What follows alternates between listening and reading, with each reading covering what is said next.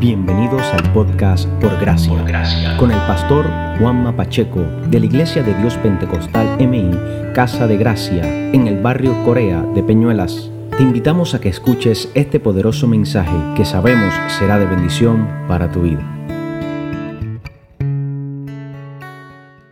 Vamos a buscar en nuestras Biblias Lucas capítulo 23.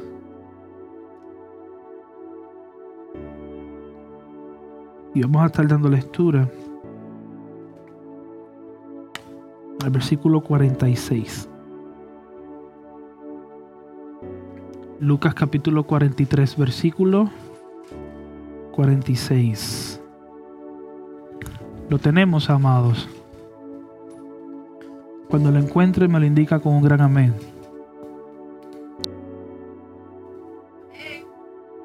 Entonces Jesús clamando a gran voz, dijo, Padre, en tus manos encomiendo mi espíritu. Y habiendo dicho esto, expiró. Padre, en tus manos encomiendo mi espíritu. Y habiendo dicho esto, expiró. Inclina tu rostro allí donde estás, por favor. Y vamos a orar. Amante Dios y Padre Celestial. Gracias Dios porque tú has sido bueno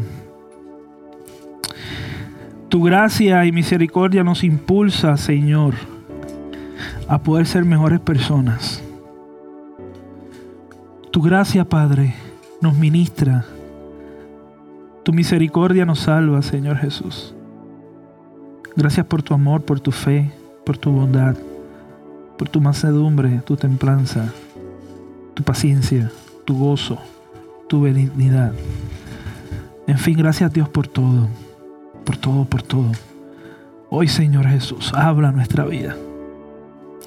Habla, Señor, a nuestra vida, a nuestra mente, a nuestra alma, a nuestro espíritu.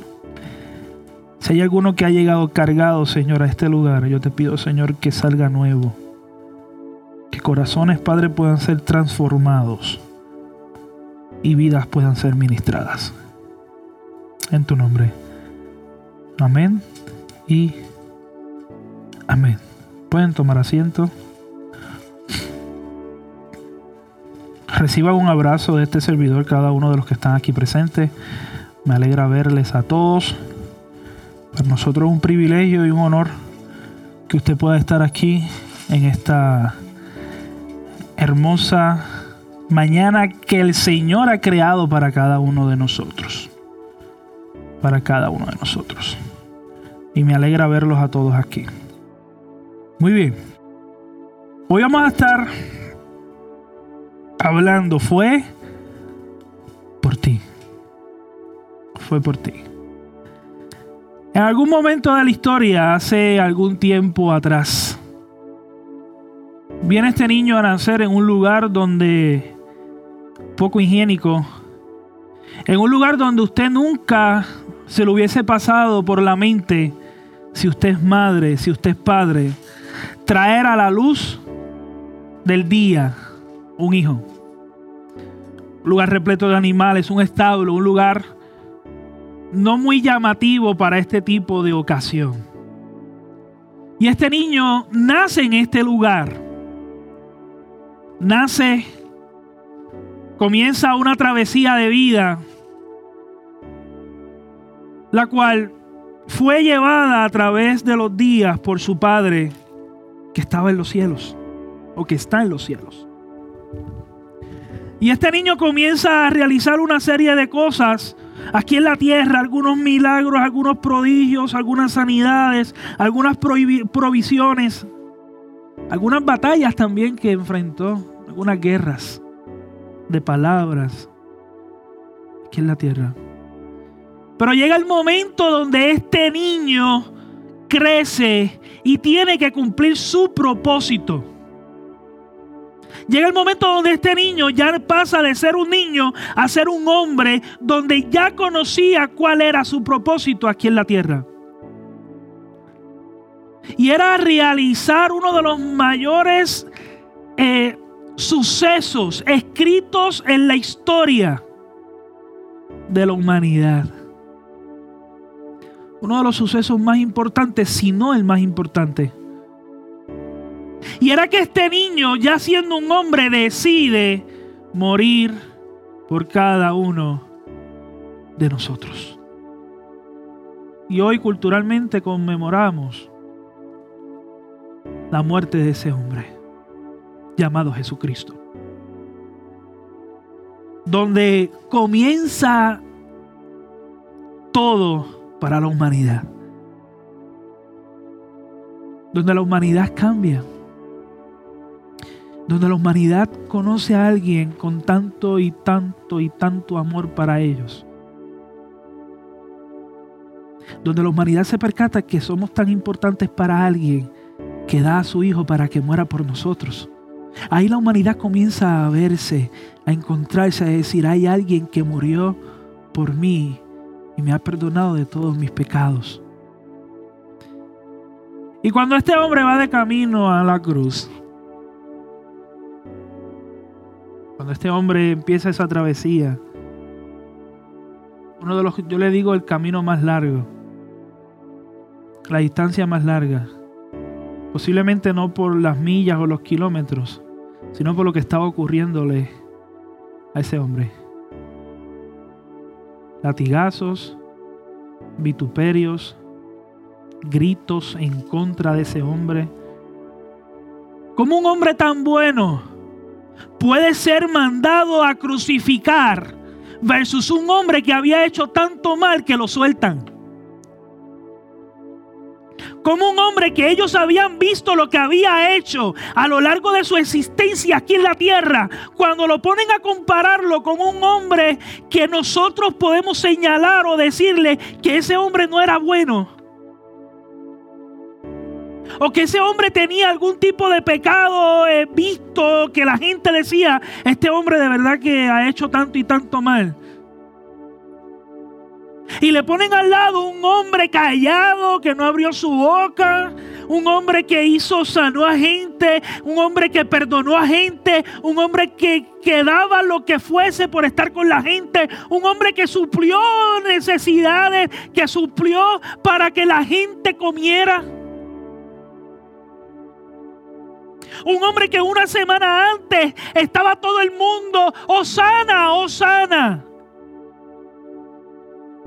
Pero hoy están viéndolo y le están diciendo, crucifíquenle, crucifíquenle. ¿Cómo la humanidad puede ser tan cambiante en tan solo días, tan solo minutos, tan solo segundos? Y este hombre llega a aquel lugar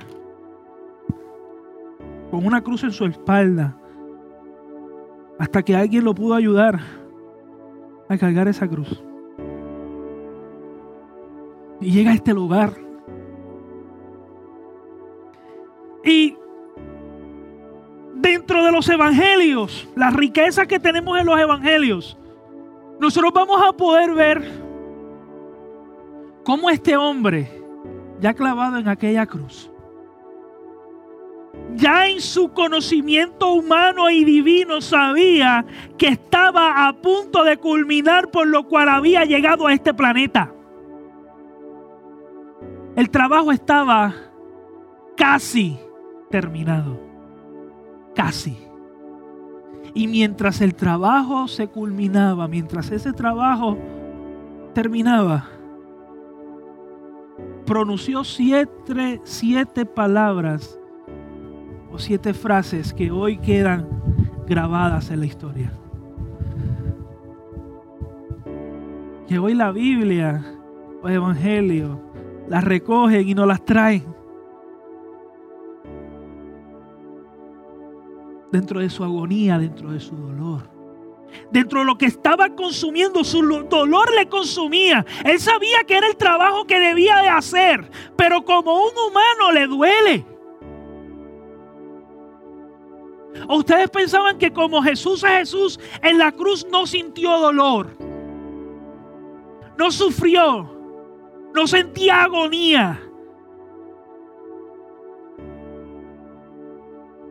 estaba siendo asesinado de la manera más baja que se le condenaba a una persona que había cometido algún tipo de delito.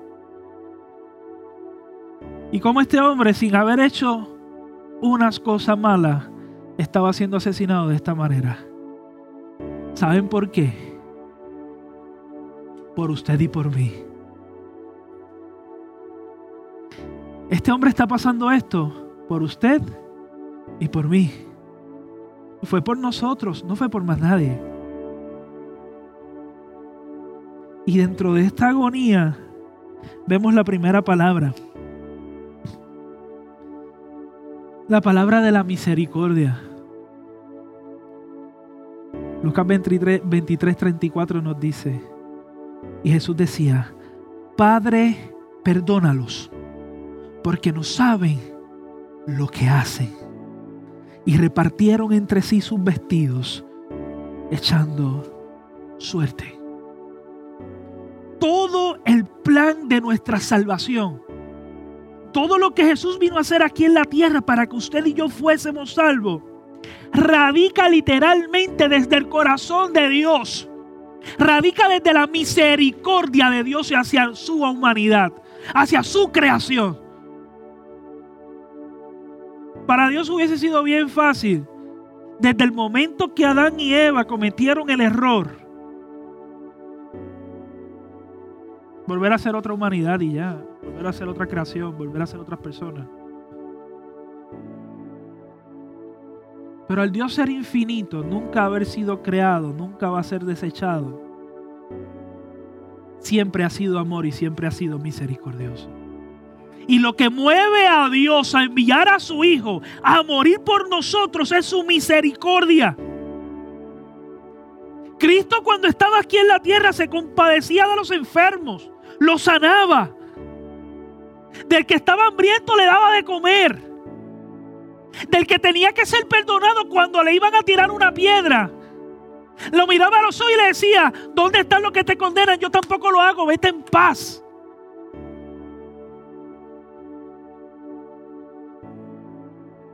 Los que solamente con el tocar su manto, vestidos, son sanos. Los que solamente con cinco panes y dos peces puede alimentar. Los que con solamente decirle toma tu lecho y anda y son sanos. Ese es el Cristo de la misericordia. Y todavía en la cruz su primera palabra es de misericordia. Padre, perdónalos porque no saben lo que hacen. Estas personas no tenían ni la más mínima idea de lo que estaban haciendo. Pero era un propósito, había un propósito dentro de todo. Y es que Jesucristo tenía que morir. Posiblemente estos hombres intentaban escuchar de parte de Dios algunas frases de enojo, algunas frases de maldición, algunas frases hirientes hacia las personas que le estaban haciendo esto, pero lo único que salía de la boca de nuestro maestro en ese momento era, Padre, perdónalos porque no saben lo que hacen.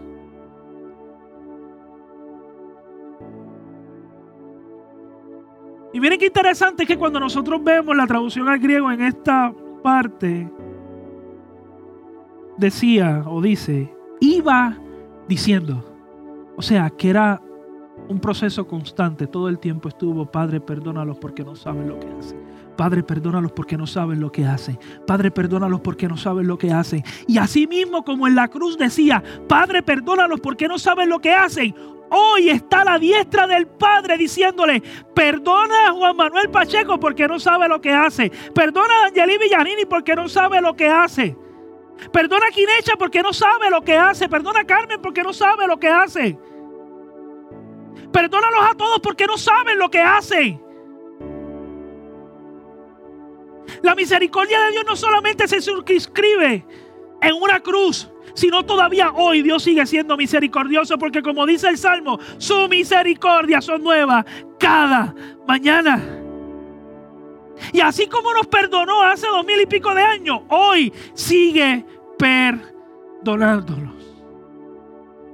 Hoy sigue mirándonos a través de, de, los ojos de la cruz diciendo, yo morí por él, necesito que lo perdones.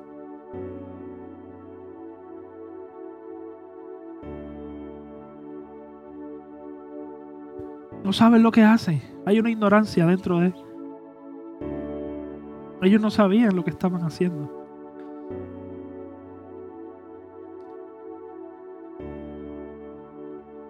Jesucristo estaba en un momento tan y tan crucial y tan y tan fuerte que podía desistir de lo que estaba haciendo.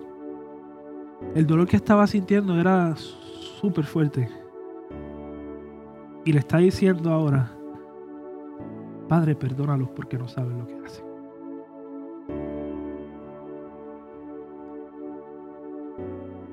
Luego esa palabra, una palabra bien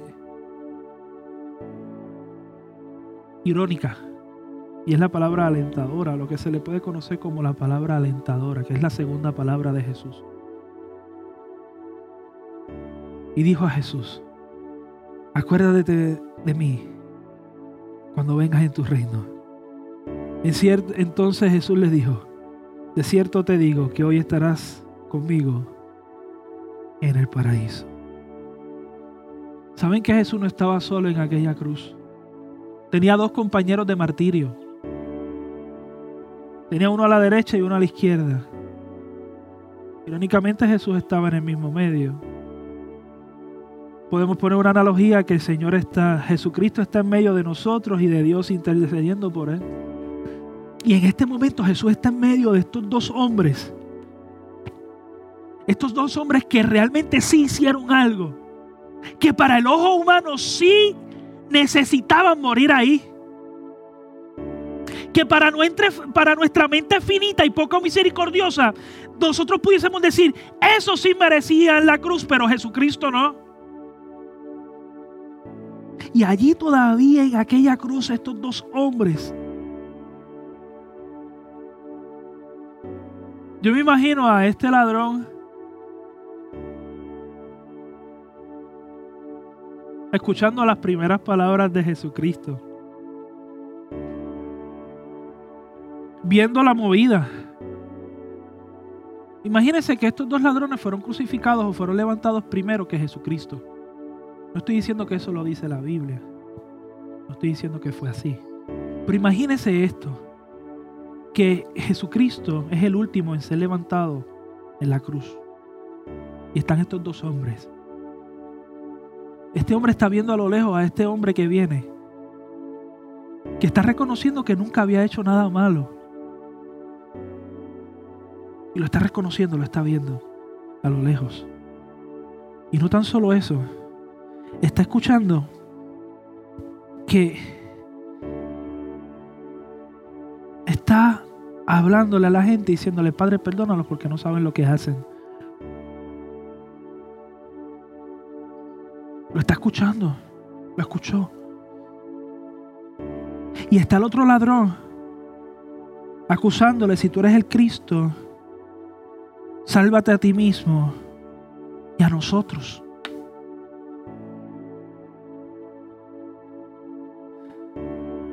Y este ladrón le dice, ni aún temes tú a Dios estando en la misma condenación. Nosotros a la verdad justamente padecemos porque recibimos lo que merecieron nuestros hechos, mas este ningún mal hizo. Este hombre estaba reconociendo que por su falta de madurez, por los delitos que había cometido, hoy estaba siendo crucificado por lo que había hecho. Pero Jesucristo estaba siendo crucificado por no haber hecho nada. Simplemente había un propósito. Y este hombre lo está reconociendo. Y le indica y le dice a Jesús, Jesús está escuchando esta conversación. Jesús está escuchando esta conversación. Yo imagino a Jesús escuchando la conversación. Y este hombre todavía en su lecho de muerte, casi ya a punto de morir, está implorando misericordia. Y la primera palabra que Jesucristo dictó de sus labios fue la palabra de misericordia. Padre, perdónalos porque no saben lo que hacen. Y Jesús va a poner en práctica lo que está hablando. Jesucristo va a poner en práctica lo que le está pidiendo a su Padre, lo va a poner ahora en práctica, porque este hombre le está suplicando misericordia. Acuérdate de mí cuando vengas en tu reino. Y la palabra, la segunda palabra, esta palabra de aliento, una palabra alentadora. De cierto, de cierto te digo que hoy estarás conmigo en el paraíso. Aún casi al final de su muerte, este hombre encontró el perdón a sus pecados porque lo quiso. El otro miraba lo que, eh, lo que se veía superficial. Tú eres el Dios, tú eres el Cristo. Este, si, si de verdad eres el Cristo, sálvate a ti mismo y sálvanos a nosotros. Pero el otro ladrón está reconociendo lo malo que ha sido. Está reconociendo que ha cometido pecado, que ha reconocido que ha cometido algún tipo de falta. Y mira al otro y le dice, ¿en serio?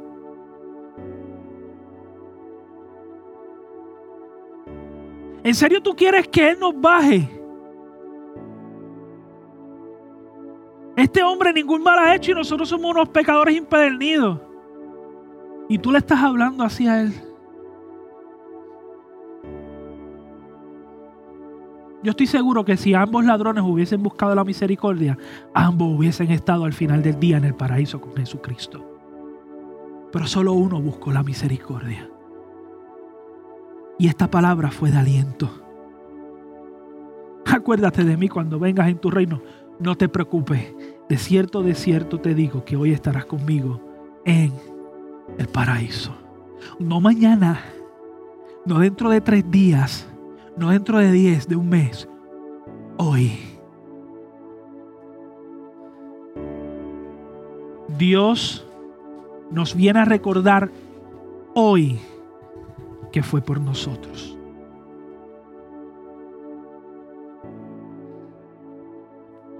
Tercera palabra, la palabra de cuidado, una palabra cuidadosa.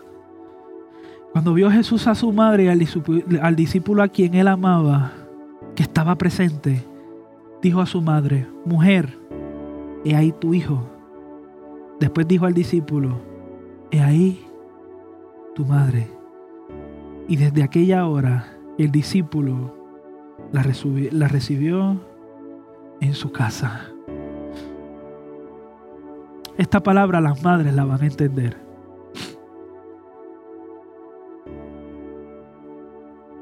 Desde hace unas horas atrás,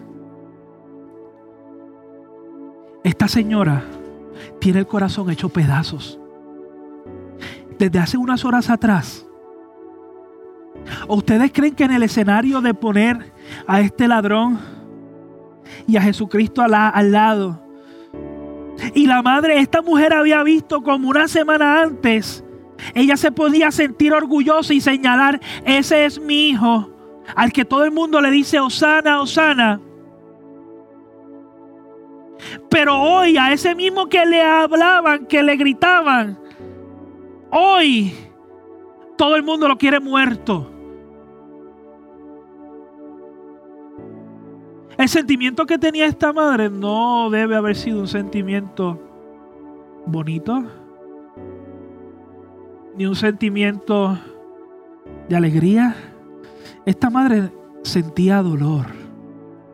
Estoy casi seguro, sí había un propósito, sí había algo que hacer, pero como quiera es su hijo el que está siendo maltratado sin haber hecho absolutamente nada. El amor de una madre está aquí impregnado. Y Jesucristo lo sabe. Jesucristo sabe que su madre tiene dolor. O a las madres que están aquí, si ven a su hijo o a su hija crucificado en una cruz, muriendo por unas personas malas, muriendo por las personas que usted y yo podemos pensar en nuestra humanidad que no van a recibir el perdón de Dios. Y como quiera ese, yo me imagino a esta madre días antes, no lo hagas de verdad, por favor, yo no quiero verte ahí sufriendo. Y Jesús diciéndole, mami, tranquila, no te preocupes, porque lo tengo que hacer. Tampoco lo dice la Biblia, estoy pensando lo que pudo haber sido. Las madres que están aquí deben conocer ese sentimiento ese sentimiento de pérdida. Se va a desligar de su hijo. Lo trajo al mundo de la manera más inusual, de la manera menos probable. Y ella está trayendo a este hombre a la tierra. Y hoy está viéndolos cómo lo están crucificando. Cómo le están diciendo palabras hirientes. Pero dentro de todo, Jesucristo tenía ya todo cuadrado. Jesucristo nunca inventa en el camino. Jesucristo no se saca nada de la manga. Jesucristo ya sabía lo que iba a estar sucediendo y le dice al que estaba al lado, el discípulo el que amaba, se piensa que es Juan, y le dice a su madre, mujer, y ahí tu hijo. Yo no voy a estar, pero él va a estar ahí presente. Yo no voy a estar, pero él te va a cuidar. Yo no voy a estar, pero él va a proveer lo que haya que lo que haya lo que haya falta. Yo no voy a estar, pero él va a estar ahí. Pero de igual forma le dice al discípulo, he ahí tu madre. Cuando yo no esté, ámala como yo la amé. Cuando yo no esté, esté ahí como cuando, como cuando yo lo hice. Cuando necesito un abrazo, dáselo porque yo no voy a estar. Jesucristo necesitaba dejar todo sed antes de irse. La cuarta palabra es una de las palabras más misteriosa Jesucristo dictó en la cruz. Cuando digo misteriosa es porque para entenderla no hemos podido llegar a un acuerdo. Cerca de la hora novena Jesús clamó a gran voz diciendo, Elí, Elí, lama sabactani. Esto es, Dios mío, Dios mío, ¿por qué me has desamparado.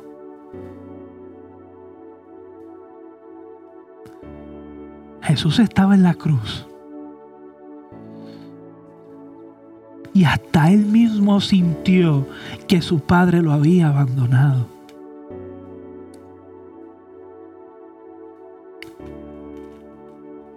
Dios mío, Dios mío, ¿por qué me has desamparado?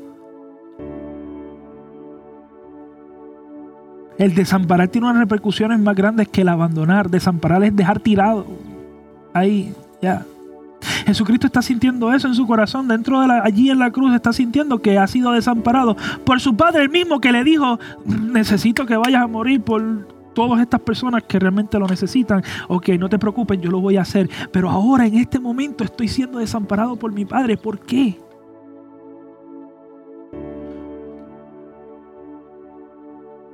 ¿Cuántas veces en nuestra vida nosotros nos hemos sentido así? que miramos al cielo, las circunstancias son tan negativas, todo lo que nos está ocurriendo es tan fuerte que miramos al cielo y decimos, Dios, ¿por qué me has desamparado? ¿Por qué me has dejado tirado? ¿Por qué no contestas a lo que te estoy pidiendo? ¿Por qué no me ayudas en este proceso? ¿Por qué no estás aquí conmigo? ¿Por qué me has desamparado? ¿Por qué me has abandonado? ¿Por qué me has dejado solo? Y así como Jesucristo gritó eso en aquella cruz, muchas veces nosotros lo hemos hecho. Y posiblemente hoy lo estemos sintiendo. Dios mío, ¿por qué me has desamparado? No encuentro la salida a esto. Estoy tan hundido que no puedo salir de este fango que estoy sumergido. ¿Por qué me has dejado solo o sola?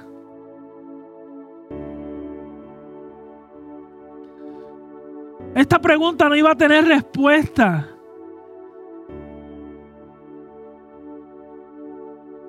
No iba a tener una respuesta. Jesucristo estaba cargando todos y cada uno de nuestros pecados. Todos y cada uno de ellos. Los que ya has cometido los que posiblemente por alguna razón u otra estés cometiendo o los que se vayan a cometer. Jesucristo ya lo llevó a la cruz del Calvario. Y aquí lo vemos.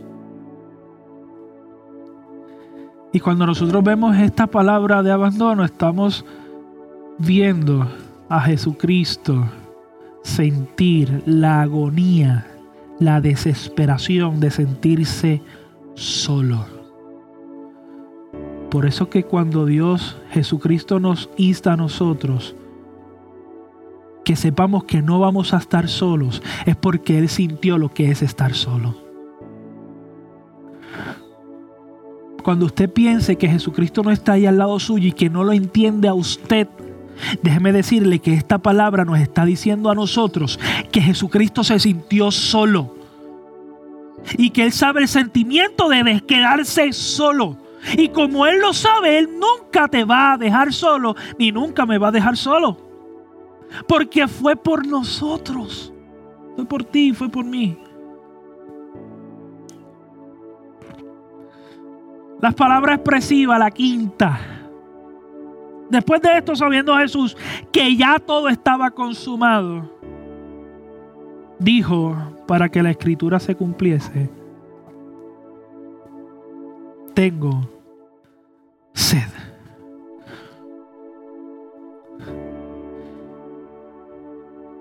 Tener sed implica que ya este hombre estaba, había perdido la mayor parte del líquido de su cuerpo. Estaba en el proceso de la deshidratación. Imagínese este panorama, este hombre, un largo camino todo un día caminando con esa cruz en este sol dándole. Estamos hablando de un lugar desierto, donde el sol quema un poco más, el sol ahí dándole, este hombre en esta cruz, no hay sombra en ningún lugar. Botando sangre.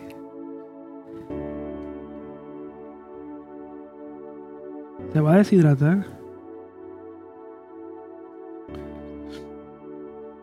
¿Usted le ha pasado en algún momento que usted ha tenido una sed bien profunda que usted dice necesito un vaso de agua? Y usted coge ese vaso de agua y... Después de un día largo de trabajo, que usted llega cansado a su casa y usted dice necesito un vaso de agua, un vaso de jugo, un vaso de refresco, no sé, lo que sea, algo para usted sentirse, saciar su sed. Una malta bien fría. A su pastor le gustan mucho las maltas. Le encantan las maltas. Jesucristo está en esta cruz moribundo, ya casi culminando su trabajo y tiene sed. Es irónico que está teniendo sed del dador del agua de vida. Qué ironía, ¿eh? Qué ironía que el mismo que le pidió agua a una mujer y después le dijo, si tú supieras quién te está pidiendo agua, tú le pedirías agua a él. Porque el agua que yo doy salta para vida eterna. El agua que yo doy no te va a dar sed jamás. Y es irónico que el proveedor del agua de vida ahora tenga sed. ¿Sabe lo que refleja esto? La humanidad del maestro. Está teniendo una necesidad de humanos. La misma necesidad que tenía cuando fue a donde la mujer samaritana, una necesidad de humanos, hoy la está teniendo. En ese momento está diciendo, tengo sed y es irónico. Jesucristo conoció todas y cada una de nuestras necesidades. Todas y cada una de ellas. Y vinieron estos hombres, mezclaron hiel amarga y le dieron para beber. Qué malo es cuando usted tiene sed y quiere algo y cuando lo prueba no sabe a lo que usted sabe que sabe eso. No sé si entendieron el, juego de palabras. Cuando usted va a tomarse un vaso de refresco y no tiene soda, usted se le quitan hasta las ganas de beber lo que está bebiendo. Imagínense a Jesucristo queriendo agua y lo que prueba es este líquido que estos hombres hicieron. ¿Cuántas veces nosotros le hemos dado a beber a Jesús eso? ¿Cuántas veces en nuestra vida nosotros le hemos dado a Jesús a beber vinagre? Jesús esperando algo de nosotros y recibe otra cosa. Jesús esperando cosas de nosotros y recibe otras de parte de nosotros. Jesús esperando un manantial de agua y nosotros dándole vinagre. Pero ¿saben qué? La primera palabra, Él dijo, Padre, perdónalos porque no saben lo que hacen. Y esa palabra todavía en ese momento seguía vigente. Y Él como quiera había perdonado a los que le estaban dando a beber vinagre. Si en algún momento usted y yo le hemos dado a beber vinagre a Jesucristo, créame que tiene el poder de perdonarnos.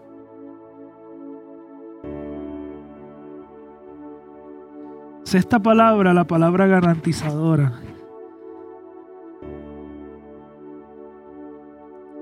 Cuando Jesús hubo tomado el vinagre, dijo, consumado es. Y habiendo inclinado la cabeza, entregó el Espíritu.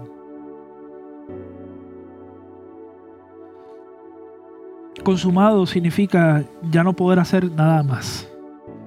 Ya está hecho el trabajo. Ya está hecho. En este momento Jesucristo está diciendo, ya ha sido completado ya he terminado el trabajo para el cual fui llamado y traído aquí a la tierra. Consumado es. Ahí en ese momento, Jesucristo le está diciendo al Padre, ya los he perdonado. Recíbelos nuevamente. Ya el trabajo está hecho. Y séptima y última palabra. Entonces Jesús, clamando a gran voz, diciendo, Padre, en tus manos encomiendo mi espíritu. Y habiendo dicho esto, expiró. Cuando el centurión vio lo que había acontecido, dio gloria a Dios, diciendo, verdaderamente este hombre era justo.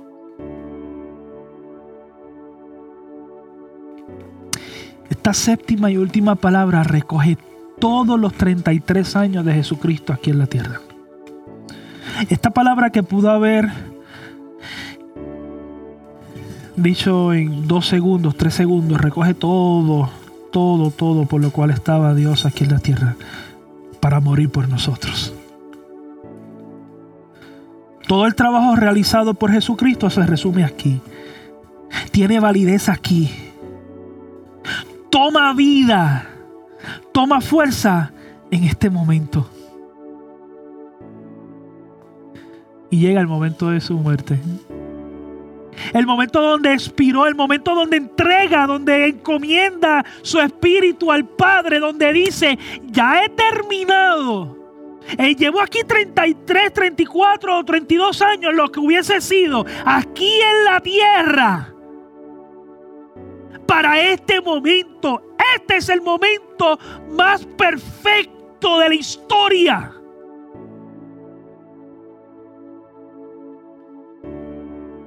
El mejor momento escrito en cualquier libro es este. Porque relata la muerte de este hombre por cada uno de nosotros. Aquí ya es un trabajo que se culmina. Es como cuando usted tiene algo en mente y quiere acabarlo. Cuando usted lo acaba, ¿cómo se siente? Se siente bien se siente contento, se siente complacido porque ha culminado algo que ha empezado. Jesucristo se sentía en ese mismo momento así, complacido. En tus manos encomiendo mi espíritu. Ya yo culminé. Y en este momento le arrebata las llaves de la muerte y las tiene Él. La muerte nos trajo vida. Su muerte nos trae perdón. Su muerte conecta a la humanidad con Cristo nuevamente como se supone que hubiese sido siempre. Y este hombre decide hacerlo ahora. Este es el momento, no fue antes, no fue después. Este es el momento preciso. Padre, en tus manos encomiendo mi espíritu y expiró. Aquí hay un nuevo comienzo en un final. Es el final de Jesucristo aquí en la tierra, pero el comienzo de la gracia para cada uno de nosotros. Eso es lo que nos trae su muerte. Su muerte nos trae esperanza, nos trae misericordia. Nos trae un nuevo amanecer. Nos trae perdón. Y nos lleva al cielo. Qué irónico, ¿no? que muerte nos traiga vida. Que la muerte nos traiga vida.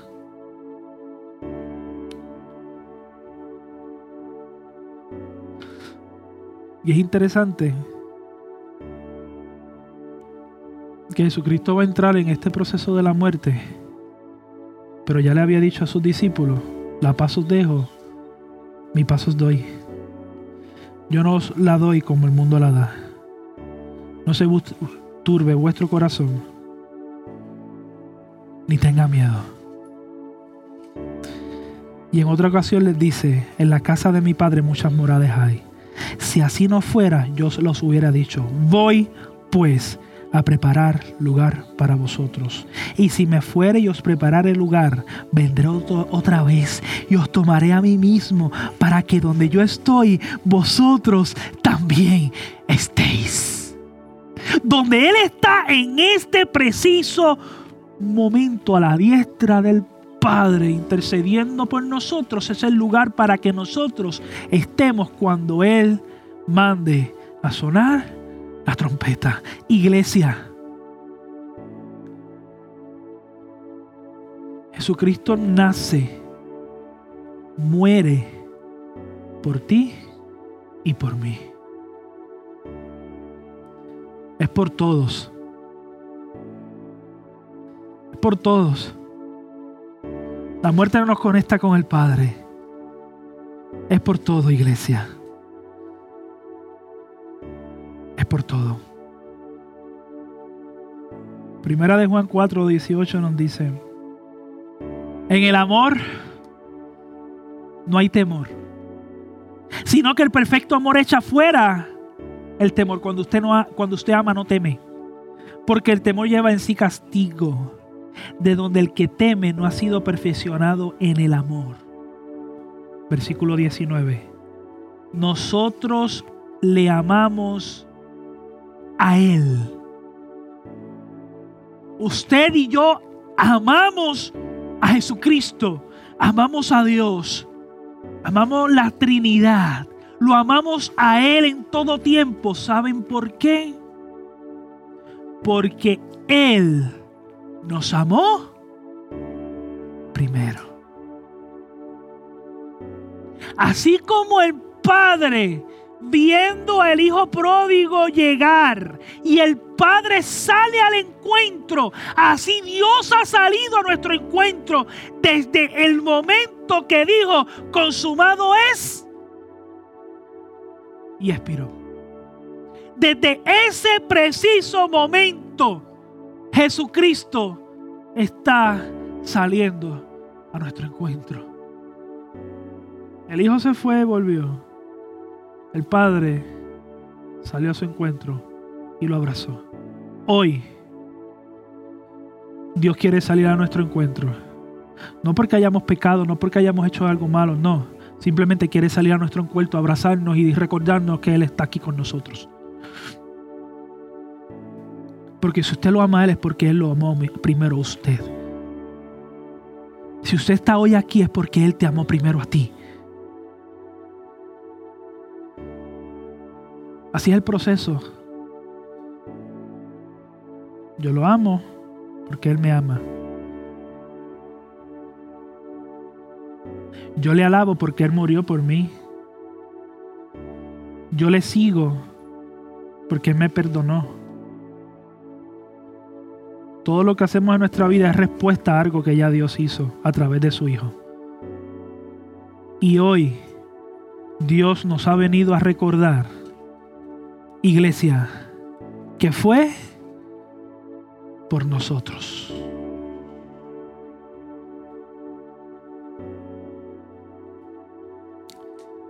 Domingo, 6 de la mañana, ya amanecido.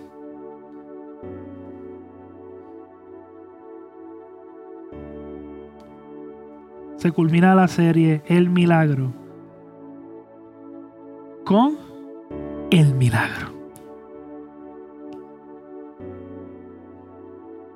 ¿Qué milagro? El milagro de la resurrección. Que es el mayor milagro que usted va a encontrar en las Sagradas Escrituras. Inclina tu rostro allí donde estás, por favor, y vamos a orar. Amantísimo Dios y Padre Celestial. Gracias Dios, porque eres bueno. Gracias Dios porque eres eterno. Nos has hablado hoy. Señor, te pido que podamos seguir pensando y adquiriendo, por favor, la sabiduría de poder entender que tú nos amas que todo lo que ha sucedido ha sido por ti, Señor, y para nosotros, ha sido por nosotros, por cada uno de los que estamos aquí, Señor. Padre, Señor, gracias por ese sacrificio. Gracias, Padre, por esa conexión con el cielo. Gracias porque tú eres eterno y tú eres bueno. Gracias, Señor. Tu gracia nos sostiene, tu misericordia está ahí para con nosotros, Padre, todo el tiempo. Sales a nuestro encuentro. Te amamos porque tú nos amaste primero. Y hoy, Dios mío, Señor, hemos venido a darte gracias por ese gran sacrificio. Te lo agradecemos de corazón, Señor Jesús. Gracias, Padre, por ese sacrificio. Nosotros no lo merecíamos en lo absoluto. Debíamos estar allí clavados en aquella cruz. Pero tú decidiste, Padre, en tu misericordia. Tú decidiste, Señor, por tu amor, escoger tú los clavos y la cruz en vez de nosotros, Padre. Y coger nuestro lugar, el lugar que nos pertenecía a nosotros, Señor, lo has cogido tú. Y te agradecemos por eso. Y te damos nuestra vida entera, Señor. Te servimos, te alabamos, te glorificamos. Gracias por ese sacrificio. Señor Jesús, cuando nos estemos olvidando de ese momento, por favor te lo pedimos, Señor, que podamos volver a chocar con la cruz todos y cada uno de nuestros días. Bendice, Señor, cada persona que está en este lugar, en este lugar, Señor. Cuídalos de una manera especial. Te amamos, Dios. Te amamos y te glorificamos. En tu nombre. Amén y amén.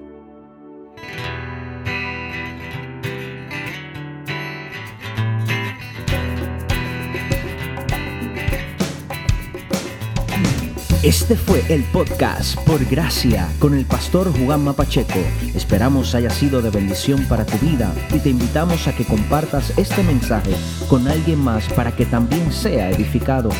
Si no tienes un lugar donde congregarte, te invitamos a que hagas de Casa de Gracia tu casa. Búscanos en las redes sociales para más información. Y recuerda que todo es por gracia. Por gracia.